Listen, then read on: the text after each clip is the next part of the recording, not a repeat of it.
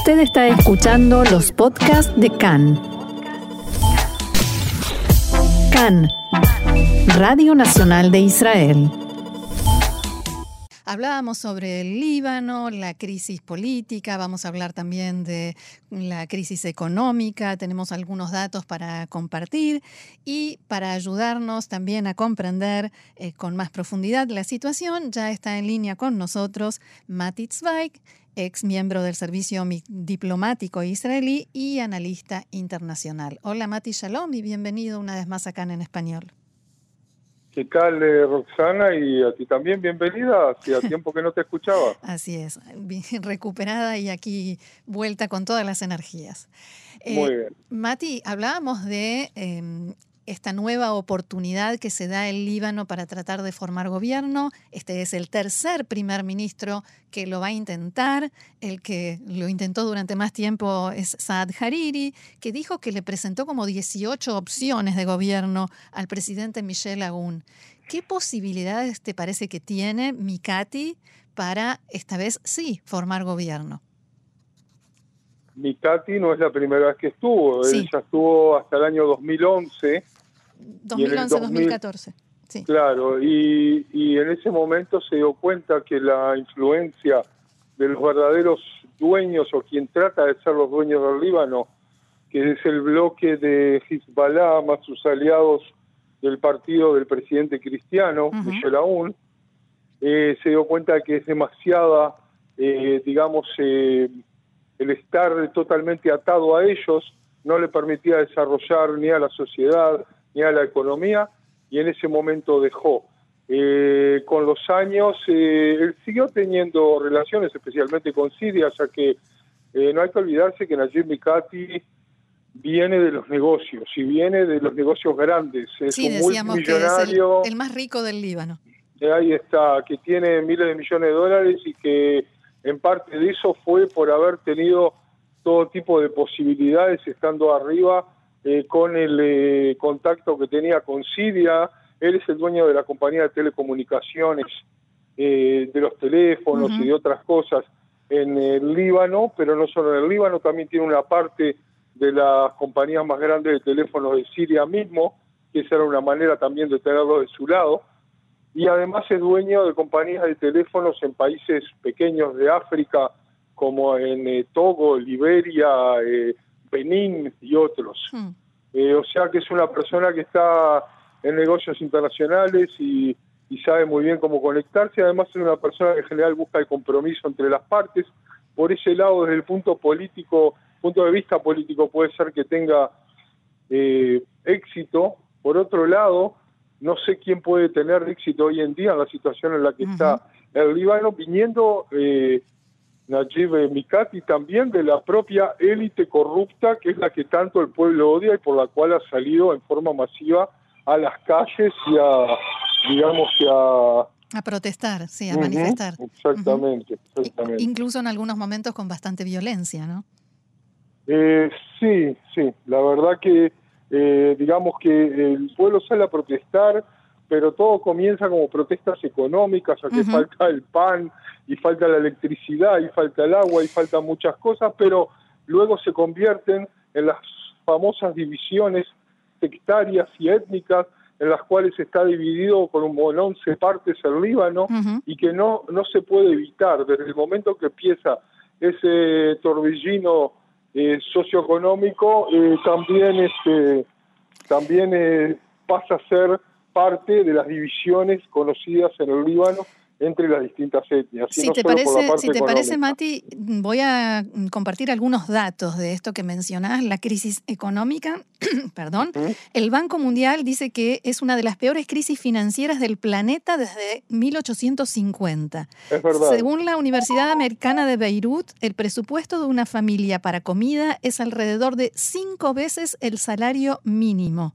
El costo de los alimentos aumentó en un 700% en los últimos dos años y sigue aumentando. Como decías, no hay combustible, no hay medicamentos, no hay eh, alimentos. Hay cortes de luz 23 horas por día en la mayor parte del país. La, la moneda local se devaluó en el último año, año y medio un 92%. Eh, o sea, uno puede solo imaginarse la situación y claro, esto se refleja en la sociedad y entre 2020 y 2021 se registró un aumento del 93% en la cantidad de asesinatos en el país y en lo que va del año el aumento es del 162%. Ahora, dicho todo esto, Mati, ahora que más o menos tenemos un panorama de lo que sucede en el Líbano, la gran pregunta es cómo puede afectar o en qué puede afectar esto a Israel, porque hay ya algo de movimiento diferente en la frontera. Eh, Israel siempre está atento a todo lo que pasa y no solo en épocas de crisis económica del Líbano, ya que el Líbano ya hace más de 30 años que está en una crisis total que cada vez se pone peor y eso es en parte por la cantidad de, digamos, de influencia que tiene eh, el Hezbollah que cada vez tiene más, un poco más, y que en forma muy hábil fue eh, colocando más y más ministros. Eh, hoy en día tiene cuatro y tiene influencia en otros ministros de otros partidos que están alineados con él, como ya dijimos, el partido de Michel Aoun. Entonces, desde ese punto de vista, observamos cómo se desarrolla políticamente, en forma constante también observamos cómo se desarrolla la parte eh, militar nitibular y por supuesto estamos atentos a gente que en forma independiente le puede llegar a pasar por la cabeza que si se unen los eh, libaneses para tirar unos misiles sobre Israel, eso le va a servir a su país y van a tener sorpresa con ese tema también. O sea, cambiar el frente, digamos, desviar la atención y la rabia de la gente hacia Israel. Alguien lo puede pensar, especialmente la gente que por el lado de Hezbollah, pero están, así como se cuidan desde el año 2006, desde la Segunda Guerra del Líbano, se van a seguir cuidando porque militarmente no pueden contra Israel. Israel va a reaccionar en forma vehemente cada vez que intenten algo, eso lo tienen claro.